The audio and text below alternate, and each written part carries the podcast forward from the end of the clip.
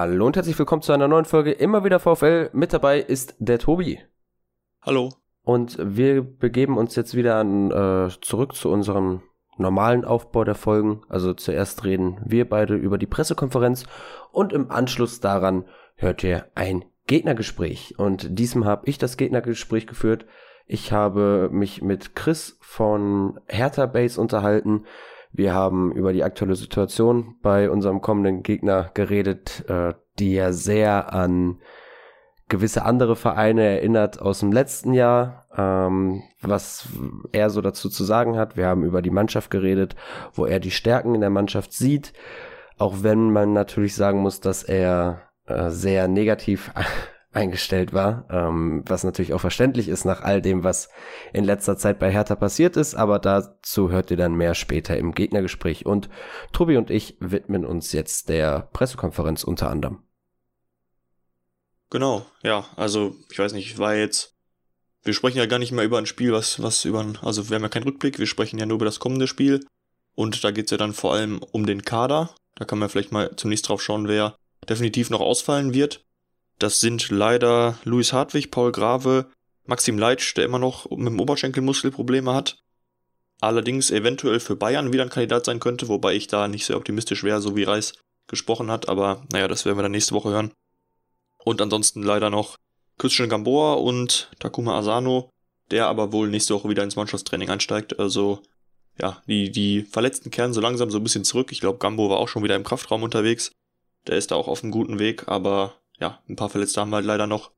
Nichtsdestotrotz haben wir aber auch eben ein paar Rückkehrer, wie Danny Blum oder Eduard Löwen, die jetzt wieder ja, voll zum, zum Kader zählen könnten. Bei Eduard Löwen können wir uns auch ziemlich sicher sein, der hat ja letztes Mal sogar schon Minuten sammeln dürfen. Bei Danny Blum wollte Reis sich da noch weniger festlegen, ob der denn einen Kaderplatz sicher hat. Da, ja, können wir gespannt drauf sein. Also in der Startelf wird er auf keinen Fall sein. Das wäre wär sehr, sehr überraschend, weil dafür war ja auch, das ist ja das, wo man vielleicht ein bisschen drüber sprechen kann, das Testspiel auch viel zu schlecht, ne? Also das war ja gar nichts. Ja, das, das Testspiel war ja von allen eigentlich ziemlich schlecht und da hat Thomas Reis danach ja auch deutliche Worte gefunden, dass das nicht das ist, was er sehen möchte. Wäre auch schön, wenn er nach einer Niederlage sagt, genau das ist jetzt eigentlich das, wie ich es mir vorgestellt habe. Ähm, irgendwie ist da noch so ein bisschen der Wurm drin beim VfL und das muss man jetzt ganz schnell rausbekommen, weil Hertha ist jetzt auch so ein Gegner, da musst du halt punkten. Also das, äh, meiner Meinung nach, und da habe ich mich dann auch mit Chris drüber unterhalten, und Chris hat selber auch gesagt, äh, dass Hertha dann doch eher ein Konkurrent um den Abstieg ist und deswegen musst du gegen Hertha punkten, am besten drei Punkte. Aber danach kommt halt Bayern. Und wenn du Bayern äh, gegen Bayern so spielst wie gegen Köln oder am Anfang gegen Wolfsburg, dann wird das nix. Dann gehst du in München unter und das wollen wir nicht. Ja, also ich meine, das ist klar, man hat eben das Spiel in München noch schon im Hinterkopf für danach. Ich sag mal, die Spieler haben es hoffentlich im Spiel selber noch nicht so im Kopf, aber das ist halt schon so, dass man in der Woche danach eigentlich, wenn man normal plant, mit einer Niederlage rechnen muss. Und äh, auch wenn man natürlich alles geben wird und vielleicht, ich meine, ich war auch mit dem Mainzer, mit dem ich gesprochen hatte, der hat ja auch gesagt, gegen die Großen kann man gut und gerne mal punkten, ne?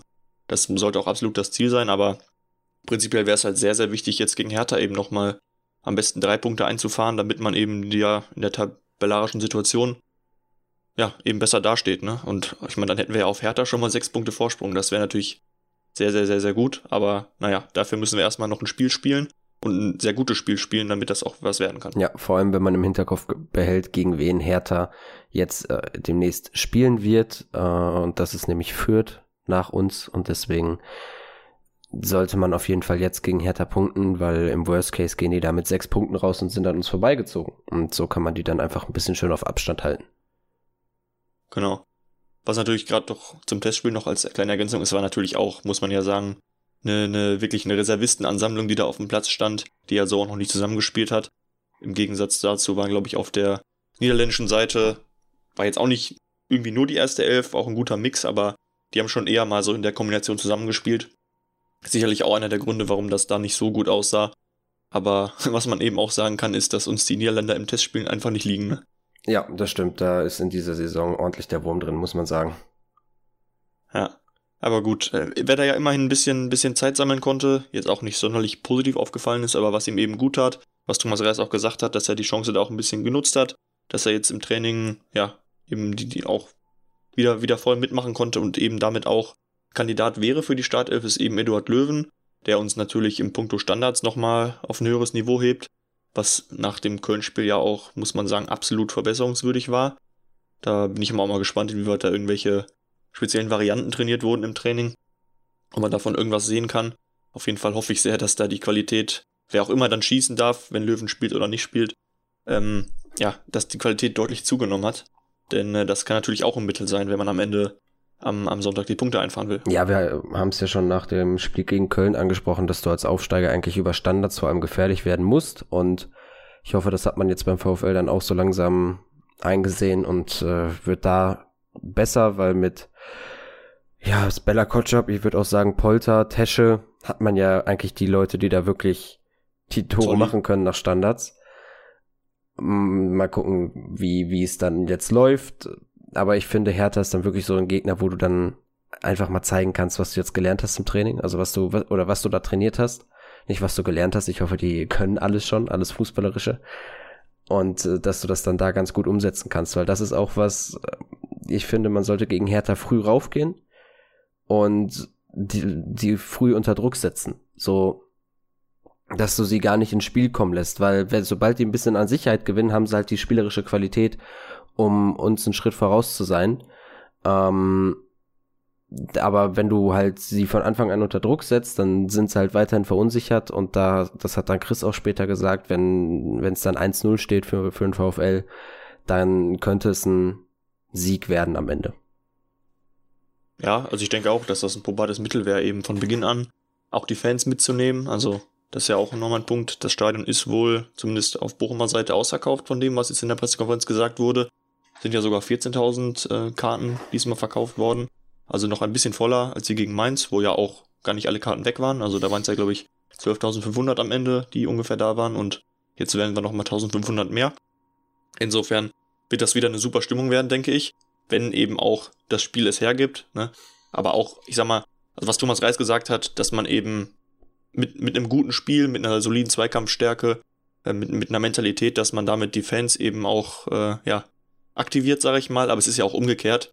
Gerade jetzt am Anfang haben die ja noch schon, also zumindest für mich, hat das Team einen gewissen Credit, dass ich, dass ich die erstmal pushe und, und dann darüber eben auch das Team unter Umständen gut ins Spiel reinkommt. Das bedingt sich ja gegenseitig und äh, da können wir uns auf jeden Fall denke ich, wieder sehr auf eine absolut geile Stimmung freuen. Ja, das war ja bislang immer so. Also wenn irgendwie Bochum-Fans im Stadion waren in dieser Saison, dann war die Stimmung seitens der Bochumer gut. Selbst äh, wenn man dann im Rückstand war, wenn das Spiel nicht so gelaufen ist, wie es sein sollte, wie jetzt in Köln, war man trotzdem lautstark da. Und ich denke, das wird jetzt gegen Hertha genauso sein. Da muss noch ein bisschen mehr passieren, als dass da die Stimmung gibt, die Euphorie, die man aus der letzten Saison mitgenommen hat. Also da freue ich mich drauf auf die gute Stimmung. Bin, bin mal gespannt. Ähm, generell auf den Stadionbesuch, wie das mit dem Einlass und so weiter geregelt ist. Da hat der VfL ja ein bisschen was geändert. Personalisiert sind die Tickets ja jetzt offenbar nicht mehr. Aber gucken wir mal, wie, wie das alles weitergeht und ähm, ja genau, wie, wie das Ganze der VfL jetzt organisiert hat. Ja, ich denke auch, dass es jetzt ein paar Verbesserungen gab und hoffe, dass die dann am Ende auch was bringen. Aber das sehen wir am Ende auch alle erst am Sonntag. Da kann man danach dann nochmal drüber sprechen, ob das jetzt irgendwie besser war oder nicht. Eine gewisse Hoffnung, dass es zumindest etwas besser ist, kann man ja schon haben. Und ähm, ja, vielleicht ein Punkt. Du hast ja gerade auch gesagt, von Beginn an Druck machen. Das wünsche ich mir auch, dass das von Beginn an irgendwie ein Feuerwerk wird, um es mal so zu sagen. Hat natürlich Thomas Reis aber auch ein bisschen vorgewarnt, denn wenn man dann eben zu euphorisch wird, dann, dann entstehen halt auch, je nachdem, wer dann alles mit nach vorne geht und wer nicht, können halt hinten auch schnell Lücken entstehen die man eben Hertha nicht geben sollte, ne? weil am Ende es ist gut, es ist auch ein bisschen fraglich, wer bei denen jetzt gerade in der Offensive spielt. Da haben ja auch noch Spiele abgegeben, wie ein Luke Bakio, wie ein Kunja. Also, dass da jetzt ähm, man wirklich gespannt sein kann, wer da in der Offensive spielt, aber die werden ja trotzdem, denke ich mal, auch ein paar, paar schnelle Leute auf den Platz schicken, die dann eben gegen uns auch gefährlich werden könnten, wenn man eben zu weit vorne steht. Insofern, ähm, ja, wie Thomas Reis so schön gesagt hat, mit allen Mann oder gemeinsam angreifen, gemeinsam verteidigen und äh, eben nicht zulassen, dass es dazu kommt, dass man, dass man schnell irgendwie so einen dummen Fehler macht, wie wir vielleicht letzte Saison beispielsweise in Paderborn auswärts hatten, ne? Wo man eigentlich dachte, hier kann man doch locker gewinnen und am Ende haben wir 3-0 verloren, weil wir einfach ja viel zu fahrlässig irgendwie dann nach vorne gespielt haben. Ja, genau. Und ich finde halt trotzdem, dass man halt jetzt so spielen sollte wie gegen Mainz. Also dieses Passive gegen Köln und Wolfsburg, das sollte man ablegen in dieser Saison, egal wer der Gegner ist, klar. Man sollte die Spielweise ein bisschen anpassen, aber dieses komplett ängstliche, wie wir das da gesehen haben, das möchte ich nicht mehr sehen und ich hoffe auch, dass Thomas Reis das jetzt nicht so gemeint hat mit dem, was er gesagt hat. Nee, nee, also das glaube ich jetzt auch nicht. Also den, den Angsthasen-Fußball, den, den, äh, den wird er jetzt nicht gerne sehen wollen. Ähm, er hat nur gesagt, es kann halt am Anfang sein, weil er, weil er auch darauf angesprochen wurde, wie er jetzt mit Hertha rechnet, dass es am Anfang schon so ein bisschen so ein Abtasten sein kann.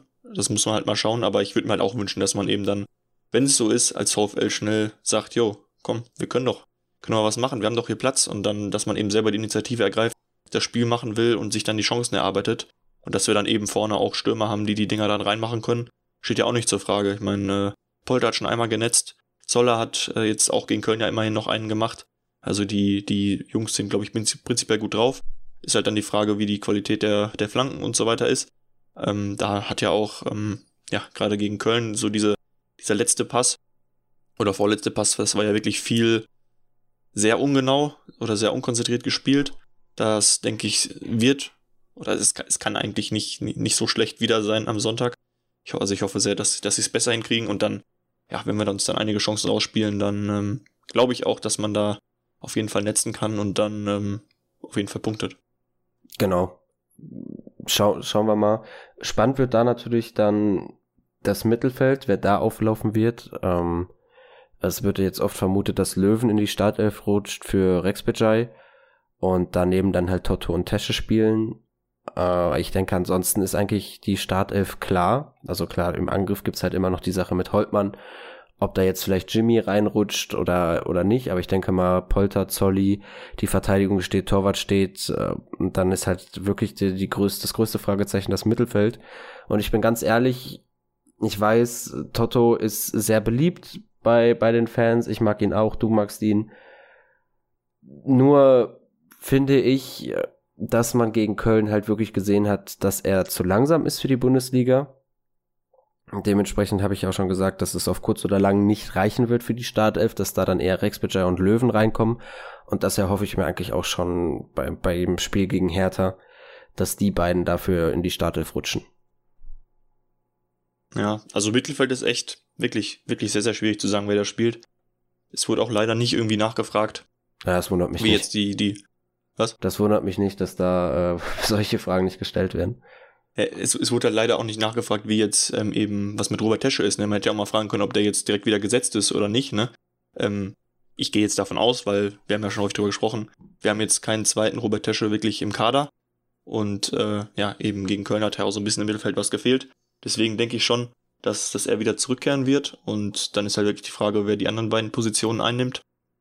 Und ja, da haben halt alle irgendwie ihre Argumente. Ich denke halt schon, dass man, dass man durchaus jetzt mit Löwen ins Spiel gehen wird, um eben die Qualität der Standards anzuheben.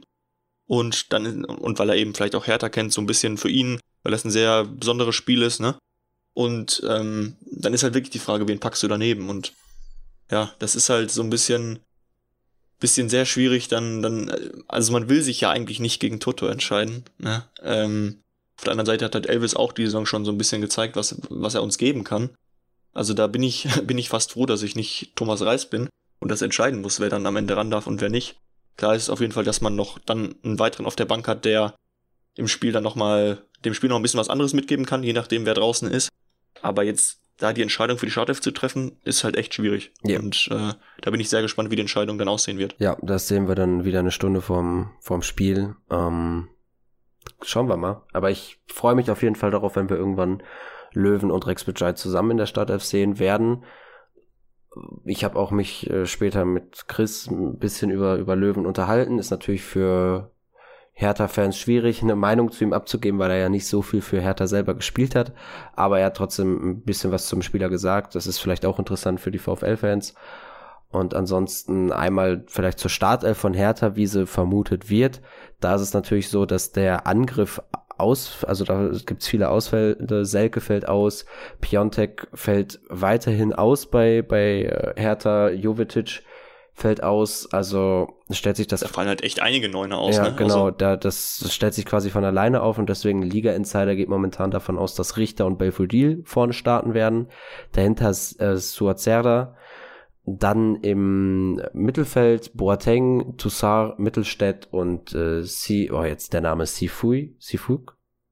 Sifuk, irgendwie sowas, ja. Ähm, dann in der Verteidigung, die ja wohl das, äh, das die, der stärkste Part bei Hertha ist, ist äh, mit Stark Boyata und to, äh, Toruna Riga. Und dann natürlich auch stark besetzt. Wortspiel? Sie, egal. ähm, äh, und im Tor ist Schwolo. Das ist erstmal die Aufstellung, wie Liga Insider äh, sie vermutet. Wie es dann am Ende wirklich ist, das äh, entscheidet sich natürlich immer noch. Ich glaube, Hertha hat auch noch ein Abschlusstraining, Bochum hat noch ein Abschlusstraining. Da gibt's ja noch ein paar Sachen. Hoffen wir mal, dass sich bei beiden Mannschaften keiner mehr verletzt. Äh, und ähm, so, da, da wird sich dann danach das dann wirklich kristallisieren und schlussendlich erfahren wir es wie immer eine Stunde vor Anpfiff. Ja, das hat der Thomas Reis auch mehrfach gesagt, also dass er eben die Eindrücke vom Training morgen noch mitnehmen will. Was auch noch so ein bisschen eine Sache ist, das wurde auch kurz gefragt, wie denn der Stand bei Ganvula ist, beziehungsweise es wurde zu den Trainingseindrücken gefragt, die es aber bisher nicht gibt, weil irgendwie Ganvula noch nicht angekommen war oder der ist wohl heute zurückgekommen oder so. Es kam nicht so ganz durch, da die, die, die Aussage war nicht so ganz eindeutig, die ja getroffen wurde. Insofern ist auch da so ein bisschen die Frage, ob er dann wirklich überhaupt dabei ist äh, und, und dann auf der Ersatzbank sitzen wird. Vielleicht ist dann auch der Tag, wo dann Nowotny mal wieder als Einwechselstürmer eine Chance bekommt, wenn, wenn das gefragt ist, so einen Spieler nochmal reinzuwerfen. Das, äh, aber wie du schon gesagt hast, dem natürlich auch erst am Sonntag, wer dann wirklich auf der Bank sitzt. Und äh, zum Beispiel ja auch bei Danny Blum, ob er dann dabei ist, der ja auch nochmal, wenn er einen guten Tag hat, äh, von der Bank auch nochmal was, was, was Gutes dem, dem Spiel zugeben kann. Genau, vor allem die Flanken, die wir ja schon oft thematisiert haben, dass die immer schön mit Schnitt eigentlich vors Tor kommen können, wo dann äh, mit Polter auch ein vernünftiger Abnehmer in der Mitte ist. Ja, oder ein Zolli, der irgendwie am zweiten äh, Pfosten noch lauert oder so, ne? Also genau, genau. Bis jetzt war nicht die, die Harmonie zwischen Polter und Zoller ganz gut. Also, dass, dass Zolli dann auch mal mit in der Mitte war und dann eben aber auch die Flanken auf Polter schlägt. Also, ja, die beiden, auf jeden Fall die beiden verstehen beiden. sich eigentlich ganz gut. Das äh, ist schön und äh, ich denke, Polter wird auch ziemlich motiviert sein vor dem Spiel gegen Hertha. Ja, auf jeden Fall. Ja, gut. Ähm, die gewohnte Frage wie immer, wenn es nichts gibt äh, in der Pressekonferenz, worüber man noch reden kann, würde ich überleiten. Ja, ich glaube, ansonsten war da jetzt nichts groß Spannendes. Alles klar. Dann leiten wir über zum Gegnergespräch. Gute 33 Minuten, äh, die mir Chris äh, Antwort gestanden hat. Und dann hören wir uns nach dem Spiel gegen Hertha wieder. Auf Wiedersehen. Bis dahin und viel Spaß beim Gegnergespräch. Ciao, ciao. Und da sind wir nun auch schon beim Gegnergespräch angekommen. Nach langer Zeit darf ich es mal wieder führen. Und mit dabei habe ich den Chris. Willkommen. Hi, danke. Vielen Dank für die Einladung. Sehr, sehr gerne. Zu dir einmal kurz. Du bist, wenn ich das richtig gelesen habe, äh, bei Hertha Base tätig, bist Redakteur dort. Ähm, Gibt es sonst noch was zu dir zu sagen? Du ja. kannst dich jetzt einmal hier kurz vorstellen. Äh, genau, nee, du hast es schon mal gut zusammengefasst. Äh, bei Hertha Base, ich bin auch beim Podcast ab und zu dabei, äh, schreibe Artikel, genau. Und ich wohne tatsächlich nicht mehr in Berlin im Moment. Ich bin im Exil äh, im Rheinland und sonst äh, habe ich keinen deutschen Hintergrund, ich bin aus Frankreich und deswegen, falls ich im Laufe des Podcasts äh, den einen oder anderen Fehler mache oder einen Artikelfehler mache oder so, dann bitte mir verzeihen. Das ist noch die, sind auch die Reste von der französischen Erziehung. ich denke, da sind unsere ZuhörerInnen äh, nachsichtig. Und dann kommen wir auch gleich direkt wieder rein. Ich habe ein paar Fragen vorbereitet für unsere Zuhörer innen. Der Ablauf ist wie gewohnt und äh, ganz vorweg starten wir direkt mit was Unangenehmen für dich und zwar dem Deadline Day. Da gab es nämlich auf eurem Social Media Accounts den äh, Transferbalken, also so einen Prozentbalken für alle, die das nicht mitbekommen haben. Ich glaube, das wurde dann ja bei der ersten Verpflichtung, also beim ersten Neuzugang wurde der dann gepostet oder mhm. was schon davor, ganz am Anfang, wo ein Prozent war. Und dementsprechend war dann natürlich die Euphorie groß, weil ich meine, es war ja auch so, dass die letzt oder im letzten Jahr dann immer nur Prozentzahlen dazugekommen sind, wenn Neuzugänge kamen. Genau. Und am Ende war es dann halt so, dass ein Neuzugang kam und ich glaube, dann waren es zwei Abgänge und dann war der Transferbalken voll und äh, die Aufruhr bei den Fans war halt dementsprechend groß. Vielleicht kannst du einmal sagen, wie dann die Reaktion vom Verein darauf war, weil das gab dann ja schon einen, einen großen Gegenwind dafür. Ja, also ich kann dich schon mal im Vorfeld äh, beruhigen. Du hast gesagt, es ist eine unangenehme Frage. Es werden alles unangenehme Fragen werden, wenn es Hertha betrifft, weil es im Moment alles ganz, äh, ganz deprimierend ist.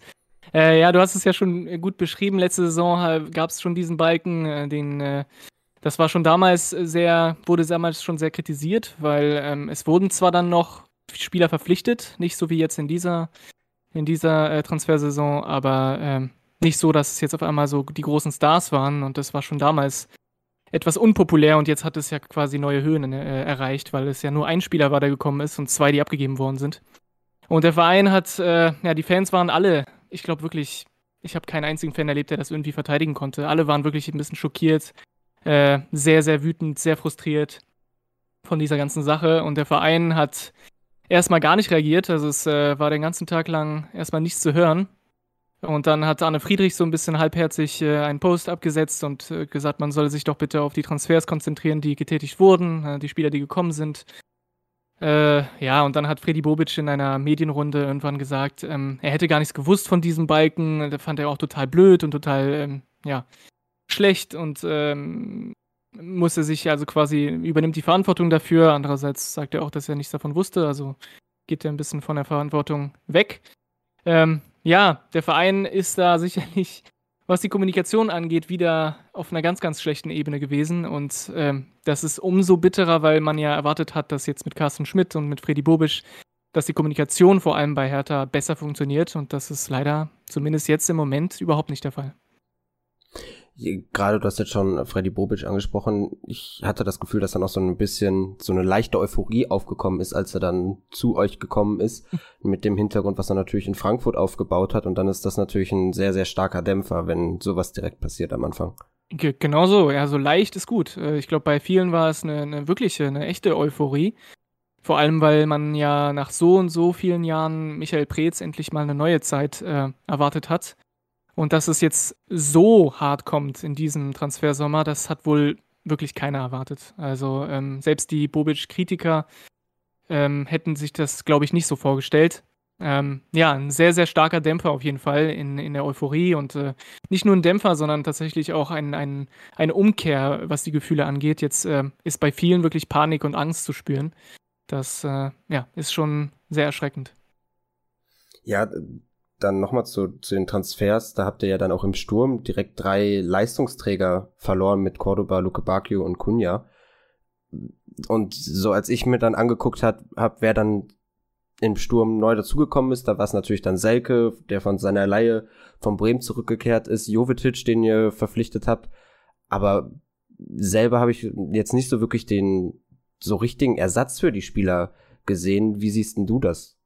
Nee, es gibt, es gibt eigentlich so keinen Ersatz, zumindest von der Qualität her, äh, haben wir keinen einzigen dieser Spieler, die wir abgegeben haben, ähm, tatsächlich ersetzen können. Also du hast, ähm, du hast Cordoba angesprochen, Kunja. Leistungsträger ist so ein Begriff bei Hertha. In den letzten zwei Jahren gab es die eigentlich nicht, diese Leistungsträger. Selbst Kunja hat äh, lange Phasen gehabt, wo er enttäuscht hat. Und Luke Bacchio ist sowieso ein Spieler, der ein gutes Spiel gemacht hat und fünf schlechte. Ähm, aber es sind Spieler, die zumindest von der Qualität her auf dem Papier und, ähm, und auch tatsächlich, hm, was individuelle Leistung betrifft, ähm, ja, sehr, sehr gute Spieler oder qualitativ hochwertige Spieler sind. Und die hat man eins zu eins definitiv nicht ersetzen können. Ähm, du hast äh, schon Namen erwähnt von Spielern, die gekommen sind, die aber große Fragezeichen sind. Jovetic hat äh, e-, enorm Verletzungspech gehabt in den letzten Jahren. Ishak Belfodil ist gekommen für den Sturm. Bei ihm ist es genauso. Äh, Davy Selke hast angesprochen, der hat in den letzten zwei Jahren, sag ich mal, alles andere als äh, überzeugt. Und dann hast du das Riesenproblem auf den Außenpositionen, den offensiven Außenpositionen, wo du schon seit zwei Jahren eigentlich Bedarf hast und dich dieses Jahr nicht nur nicht verstärkt hast, sondern geschwächt hast. Ja, also auch Derosun ist gegangen, der sollte auch bekannt sein. Und ähm, individuell machen alle, also ergeben alle diese Transfers Sinn, weil eben auch Luke Bacchio und Derosun und Kunja äh, mit sich selbst mehr beschäftigt waren als mit dem Verein. Aber äh, man muss diese Spieler, wenn man die abgibt, ja auch irgendwie ersetzen. Und das ist zumindest Stand jetzt nicht passiert. Und wir haben jetzt große, große Personalsorgen, vor allem auf den Außenpositionen.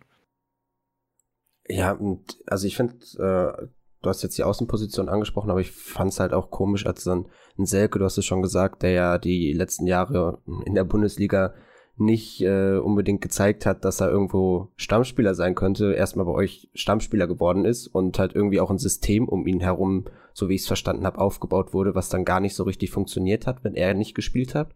Oder habe ich da was äh, falsch im Kopf? Nee, nee, das ist richtig. Ähm, das ist aber auch dem der Tatsache geschuldet, dass unser eigentliche Stammstürmer verletzt ist mit Piontek.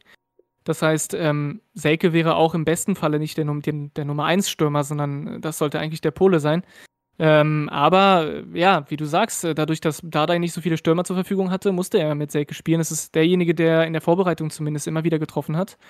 Und äh, wenn man äh, Davy Selke als Nummer 1 im Sturm hat, dann hat man ein Problem. Ich sage das auch überhaupt nicht despektierlich gegenüber Selke. Ne? Er hat viele Qualitäten, aber er hat in den letzten Jahren bisher nicht gezeigt, dass ähm, er sich auf Bundesliga-Niveau durchsetzen kann. Und äh, ja, wenn man dann jetzt die Situation hat, die wir haben, wo Selke auch verletzt ist und wo man äh, als Stürmer Nummer 1 Ishak Belfodil hat, dann stellt man sich viele Fragen, definitiv. Das, äh, das glaube ich dir.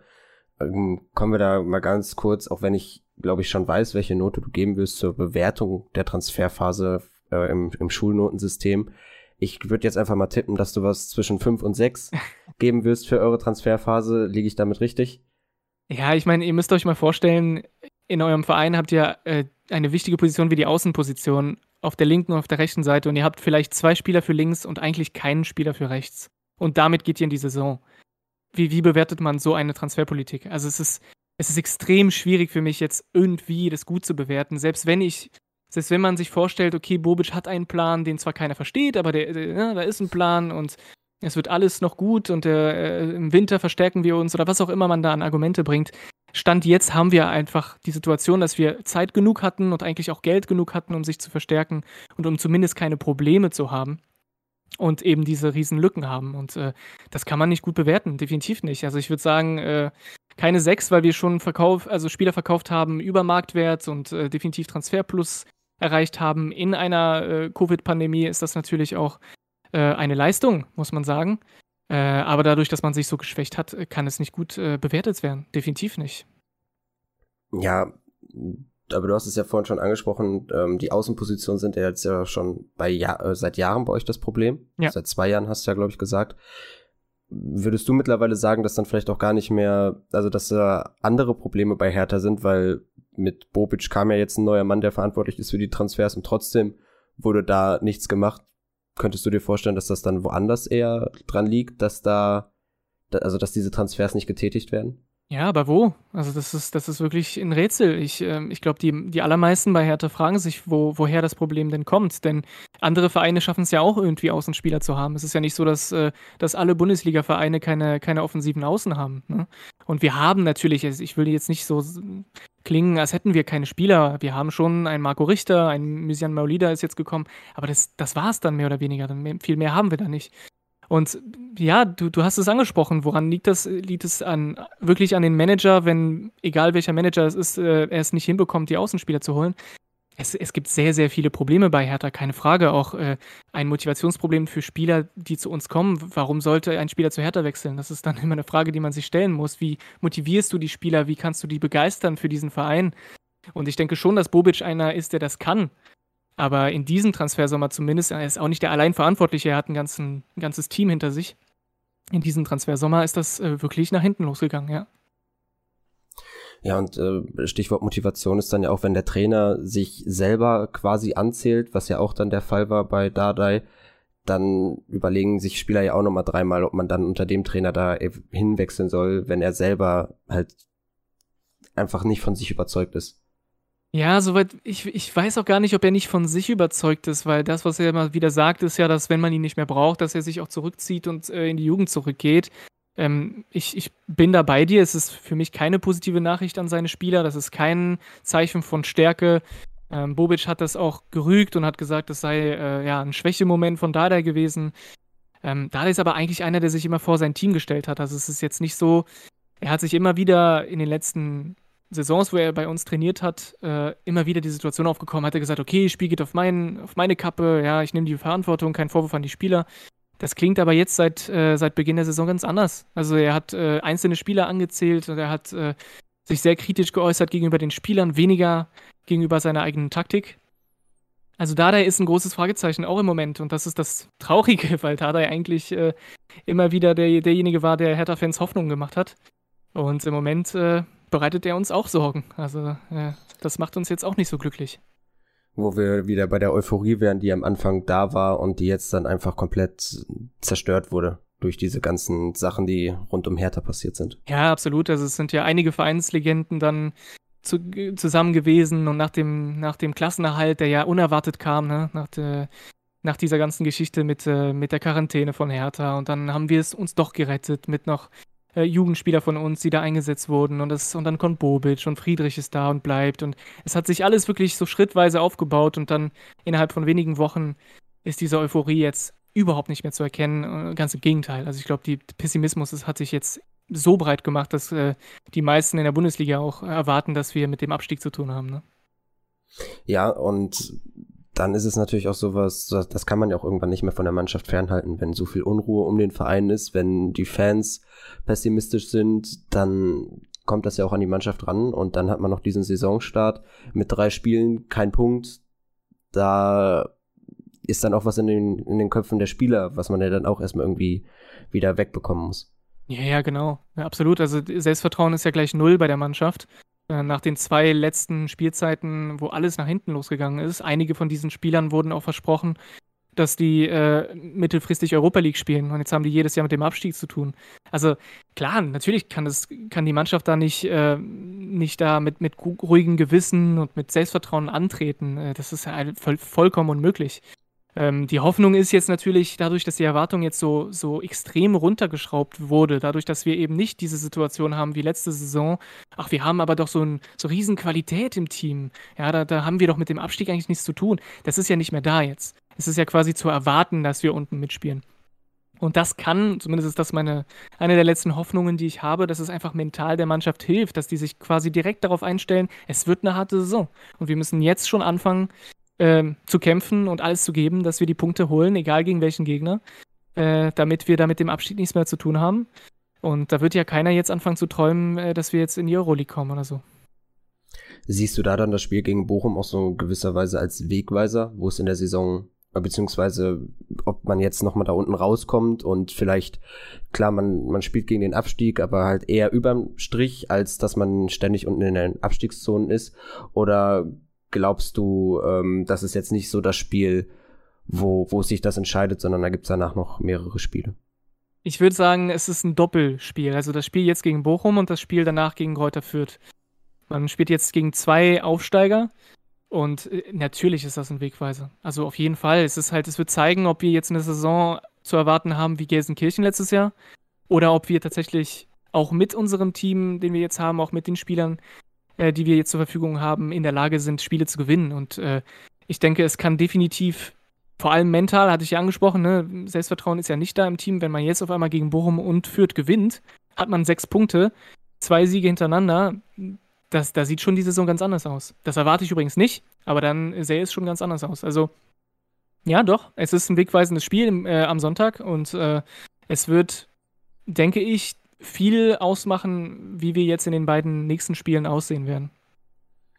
In, also ich bin auch mal gespannt, wie, wie Hertha dann auftreten wird gegen Bochum. Ich habe es ja auch schon bei euch im Podcast in der Sprachnachricht, die ich ja. geschickt habe, einmal angesprochen, dass ich erwarte, dass auch eure, also dass eure Spieler mit etwas Wut im Bauch nach Bochum kommen und dann da halt schon versuchen, da irgendwie das Ruder wieder rumzureißen. Andererseits denke ich halt auch, dass die Stimmung im Bochum, wenn sie so ist wie gegen Mainz, und, und unsere Spieler ähm, irgendwie tragen wird. Also es könnte ein spannendes Spiel werden und vor allem ein sehr intensives und hitziges Spiel werden. Ja, genau. Du hast es schön bei uns auch ausgedrückt, äh, dass du auch erwartest, dass es ein, ein sehr umkämpftes Spiel wird. Und äh, ich sehe das ein bisschen anders mit der Wut im Bauch, weil ich finde, dass Wut eine Emotion ist, die man hat, wenn man sich ein bisschen stark fühlt. Und äh, in dem, in unserem Fall ist das extrem viel Verunsicherung. Und ich habe ein bisschen Angst, dass es, auch wenn man 5-0 in äh, München verhaut wurde, es trotzdem erstmal darauf hinauslaufen wird, äh, sich zu beruhigen. Deswegen, ähm, ja, erwarte ich, erwarte ich auch, dass, äh, dass Bochum ein Gegner ist, der vor allem vor eigenem Publikum uns vor, vor einer Riesenaufgabe stellen wird. Ja. Ähm, ich erwarte also wirklich nicht, dass wir jetzt frei aufspielen. Ich erwarte nicht, dass wir mit Wut im Bauch spielen. Ähm, ich erwarte eher, dass wir sehr verunsichert auf äh, Sicherheit spielen werden und erstmal gucken, dass wir da äh, ja mindestens einen Punkt holen. Und das klingt jetzt so, so nach ambitionslos, aber ganz ehrlich, wenn wir einen Punkt in Bochum holen, ist das schon äh, mehr als das, was viele jetzt gerade aktuell befürchten. Ich bin aber auch ganz ehrlich, ich denke halt, wenn Bochum zu passiv auftreten wird, dann könnte sogar für euch mehr als ein Punkt drin sein. Aber andererseits, wenn Bochum halt wirklich von Anfang an diesen Fußball spielt, wie man gegen Mainz den gezeigt hat und euch unter Druck setzt von Anfang an, dann könnte es halt auch ganz anders ausgehen. So, wenn man dann gar nicht ja. so das, also euch ins Spiel kommen lässt und gar nicht die, die Sicherheit, eure Spieler nicht die Sicherheit finden können, dann äh, könnte es auch nicht eine leichte Aufgabe sein, aber dann könnte es halt auch ganz schnell kippen wieder für euch und dann steht es vielleicht wieder durch einen Sololauf oder so 1-0 für den VfL. Ja, es ist wirklich so. Also ich glaube, eure beste Chance wäre, uns äh, direkt von Minute 1 anzugreifen und, äh, und, und wirklich unter Druck zu setzen. Denn wenn, wenn wir erstmal mit einem Tor zurückliegen, dann ist das Spiel vorbei. Also ich, ich, ich kann mir nicht vorstellen, dass die Mannschaft, die wir jetzt aktuell haben, in der Lage ist, in dieser Situation ähm, auswärts dann noch äh, das Spiel zu drehen. Also ich glaube, Bochum kann da, sollte wirklich auf dem am, am Boden liegenden Gegner treten, wenn, äh, wenn, ihr, wenn ihr da die drei Punkte wollt. Äh, die sind auf jeden Fall drin. Ne? Aber wie du schon gesagt hast, es, es kann natürlich auch in die andere Richtung gehen, wenn jetzt äh, doch Hertha äh, ein Tor schießt, wie auch immer. Ich weiß jetzt, es ist schwer sich vorzustellen, wer jetzt die Tore bei uns schießen soll, aber äh, nehmen wir an, wir, wir gehen 1-0 in Führung und, und die Mannschaft schafft es tatsächlich in so einen, in so einen Flow zu kommen dann, äh, dann könnte man natürlich auch gegen Bochum gewinnen. Die Qualität ist ja trotzdem da, selbst nach diesem Transfersommer. Es ist, ja, es ist wirklich ein, eine Partie, die in beide Richtungen gehen kann und das spricht für euch und das spricht gegen uns, denke ich. Du hast schon gesagt, also qualitativ ist Hertha natürlich Bochum deutlich überlegen. Ähm, ein Spieler bei uns, aber der auch jetzt ein bisschen, also der in der Startelf stehen könnte gegen euch, ist Eduard Löwen ist ja jetzt auch bei euch bekannt. Ähm, vielleicht kannst du ein bisschen was zu ihm sagen. Bei uns hat er jetzt in den Testspielen vorher halt gespielt, noch kein Pflichtspiel gemacht. Bei Olympia hat er ein bisschen angedeutet, angedeutet, dass er halt einen feinen Fuß bei Standards hat. Das hat er halt auch bei den Testspielen gezeigt. Wobei, doch ein, ein Pflichtspiel hat er gemacht, das habe ich gegen Köln vergessen, da wurde er eingewechselt. Mhm. Aber wo siehst du denn seine Stärken und wie glaubst du, kann er den, dem VfL weiterhelfen?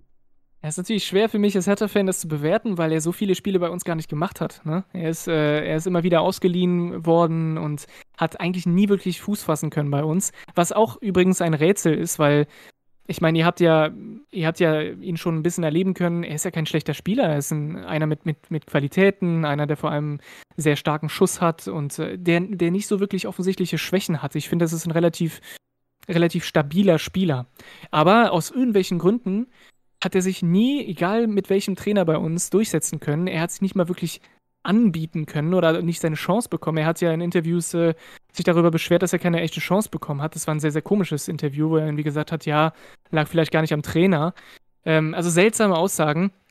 Ich habe eher das Gefühl, dass bei Löwen vieles im Kopf passiert. Also, dass es quasi darum, darum gehen wird, wie wohl fühlt er sich in Bochum, wie wohl fühlt er sich im Team. Ähm, dann kann er mit Sicherheit auch Leistung bringen.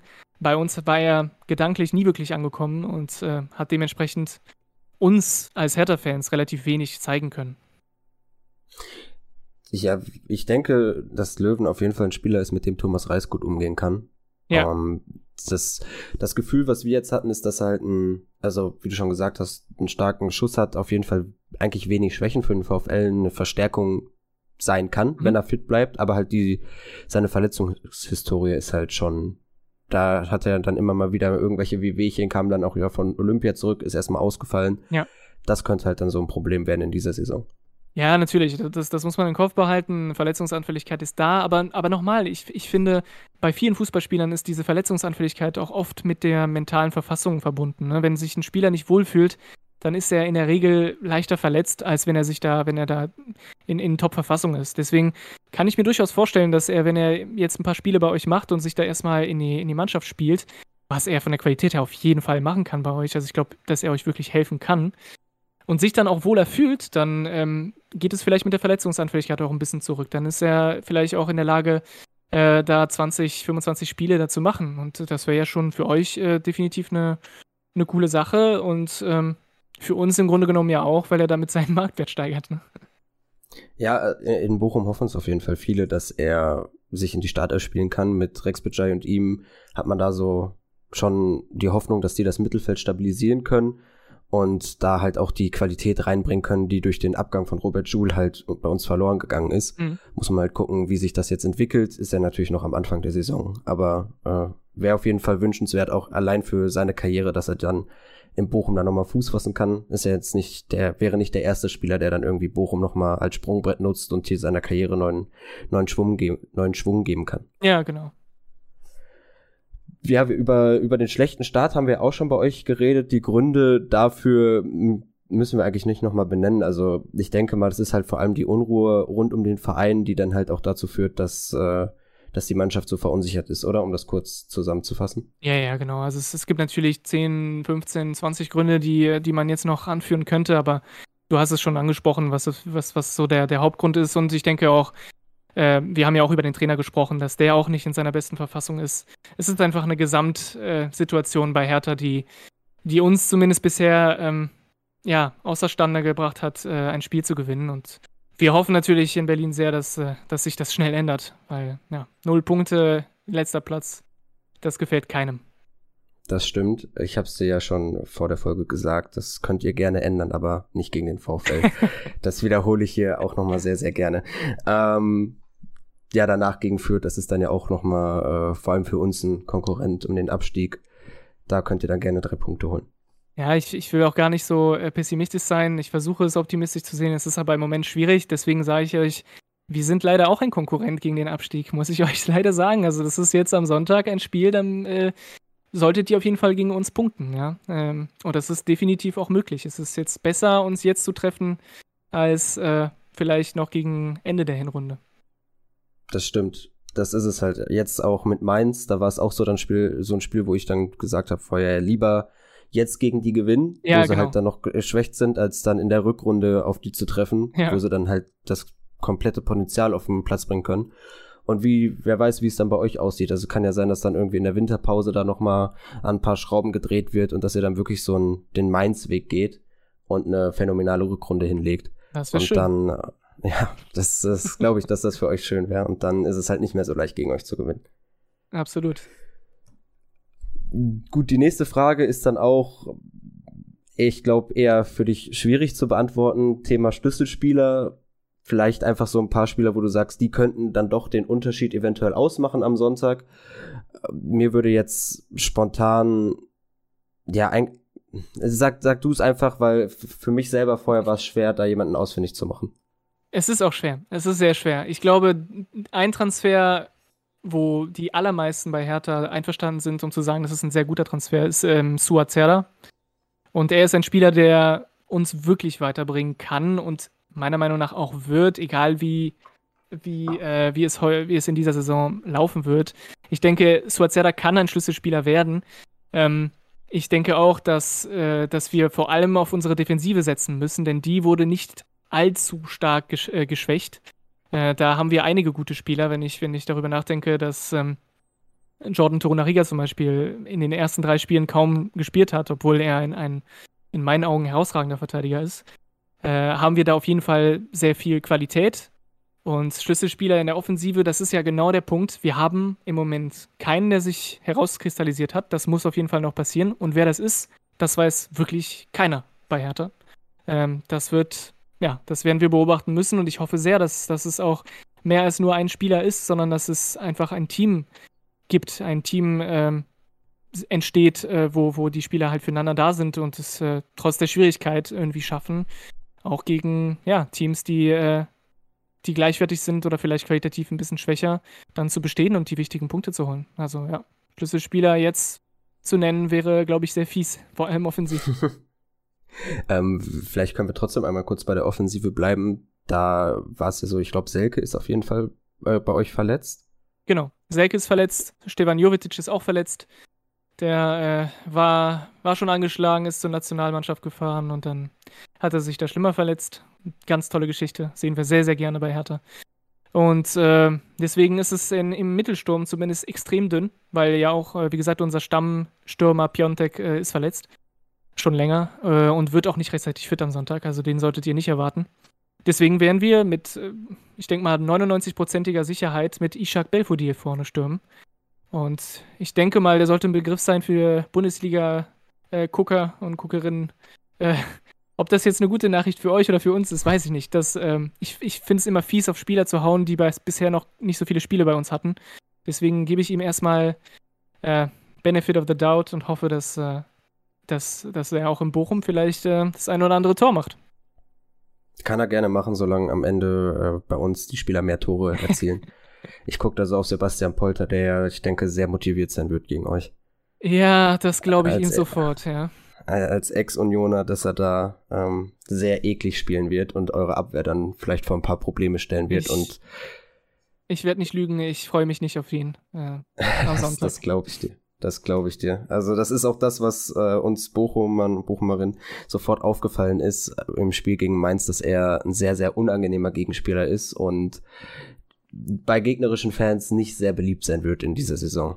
Nee, wird er sicherlich nicht. Also äh, wäre Selke fit gewesen, hätten die sich da äh, gegenseitig äh, bei den anderen Fans unbeliebt machen können. Aber jetzt äh, gibt es halt nur Polter vorne. Ach, vielleicht gibt es irgendeinen anderen Spieler, der sich bei euch un, äh, unbeliebt macht, also beziehungsweise dann bei unseren Fans. Ja, ich, äh, findet sich so, bestimmt so.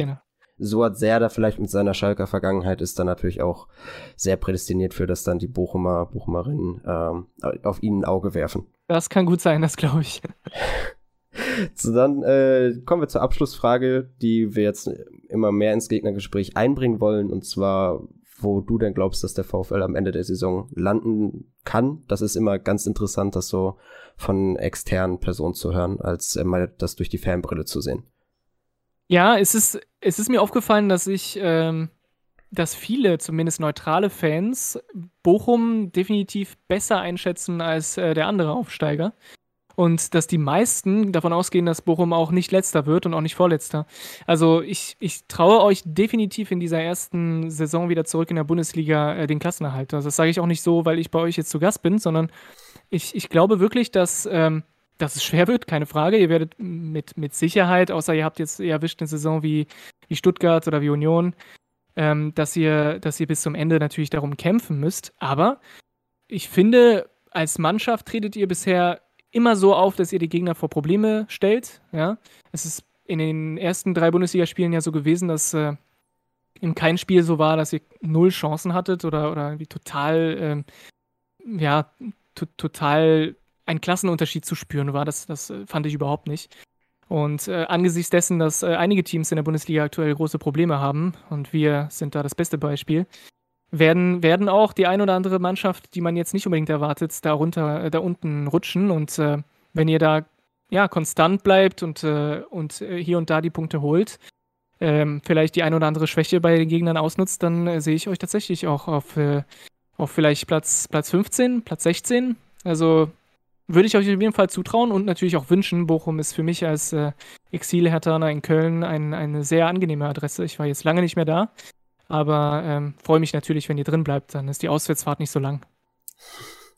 Stimmt, da äh, hoffen wir dann natürlich auch, dass ihr drin bleibt, weil eine Auswärtsfahrt nach Berlin ist für Bochumer, äh, BochumerInnen immer interessant, vor allem wegen der Bochumer Botschaft, die wir da haben. Dieser, der große Fanclub, ich weiß nicht, ob du, ob du den kennst, ist da, der organisiert dann immer so ein paar Sachen in Berlin und deswegen fahren dann auch viele Bochum-Fans immer gerne nach Berlin. Ah, das wusste ich gar nicht. Ja, siehst du, da hast mir äh, das ist was Neues für mich. Es gibt da so eine große Fan-Community von Bochum in Berlin, ja? Ja, also wenn man, also bei Bochum ist es natürlich immer so eine Sache, was man halt als groß ansieht. So das, was wir groß nennen an Fans, an Fanclubs, das ist bei anderen Vereinen dann eher so ein kleinerer Fanclub. Aber ja, doch, die Bochumer Botschaft in Berlin ist schon etwas größer und ähm, selber war ich noch nicht da, aber das war, ich glaube, vor oder 2018 das vorletzte Saisonspiel gegen Union Berlin. Dann hat, hatten die einen ein Boot organisiert und darauf sind dann viele Bochum-Fans gegangen.